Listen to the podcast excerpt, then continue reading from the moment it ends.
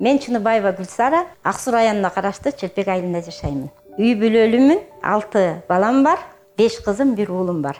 Ардактуу эс алуудамын бирок ушул майда чакан бизнестер менен аракет кыламын өзүм болсо айыл өкмөтүндө башкы бухгалтер болуп иштегем айыл өкмөттө иштеп турган кезде ар кайсы программалар боюнча айылга окуулар келгенде ошол окуу тренинг семинарларга катышып билимимди жогорулаттым анткени бул окуулар бизге абдан пайдалуу эр жигитке жетимиш өнөр аздык кылат деп айтылат ошондой эле аялдарга алтымыш өнөр дагы аздык кылат деп айта алам. Азыр жыйырма биринчи кылымда биз баарыбыз тең ар нерсени жасаганга баарыбыздын колубуздан келет. Бир эле кесиптин ээси эмес беш алты кесиптин ээси болууга аракет кылышыбыз керек. Биз баарын эле билгендей болобуз бирок билбеген нерсебиз көп баардык тараптан келген жардамдар окуулар болуп атат. Ошол окуулардан биз билим алышыбыз керек. Алардын берген жардамына билими баарынан жогору турат. Анткени биз үйрөнүп алсак биз андан да көптү жасап көп чоң жетишкендиктерге жетебиз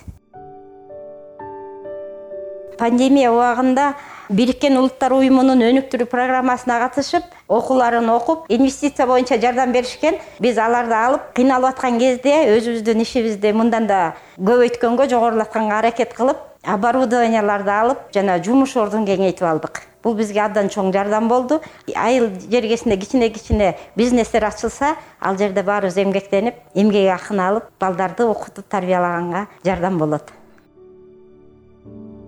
азыркы убакта менин чакан бизнесимен нан бышыруу сүт иштетүү мөмө жемиштерди кайра иштетүү жана карагат өстүрүү бизнестерим бар. Бул бизнестерди иштетип жумуш ордун ачып өзүбүздүн үй бүлөгө да жардамыбызды кирешебизди көбөйтүп анан башкаларга да жумуш ордун берип иштеп бул пандемия убагында кыйынчылыктардан чыгып иштеп жатабыз өзүмдүн ишканамда сегиз жумуш орду бар. Бул алган инвестициянын каражатына нан бышырууга оборудование сүт иштетүүгө жана ушул как кургатуу үчүн помещение сатып алдым. Анткени какты кургаткан менен аны сактап убагында сатканга помещение керек болду. Өнүктүрүү программасынын акчалары менен оборудование эмеректерди алып ишибизди кеңейтип жумуш ордун көбөйттүк мен айтар элем бул ысык көлүм ырысым деп биз ысык көлдө баары өсөт ысык көлүбүз абдан жакшы жерде жайгашкан ошондуктан ар бир өскөн мөмө жемиштерин биз пайдалуу иштерге жумшашыбыз керек эгерде кургатсак бунун акчасы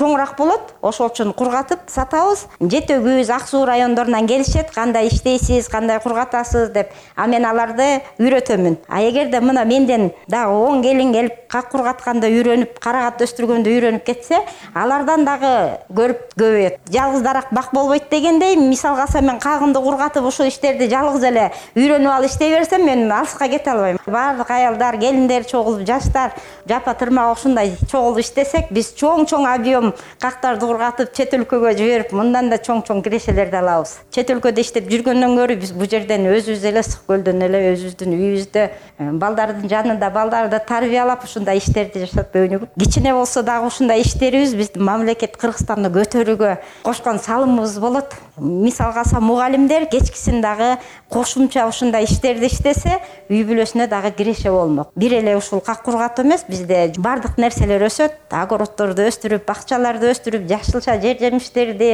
баарын өстүрүп көчөттөрдү көбөйтсөк ар ким алып огородун айдаса ошондо түшүмүбүз мол болот ак суу жетүүбүз түп райондор баары келишет ушу каракол шаарына чоң логистикалык центр болуп ушундай как кургатып какты упаковка жасаган жакшы помещениялер болуп алмаларды сактап чогулткан жерлер болсо биз мындан да жакшы иштемекпиз а биз үй шартында ушундай кичинекей иш менен алыска бара албайбыз ошол үчүн биз баарыбыз чогулуп жакшы иштешибиз керек.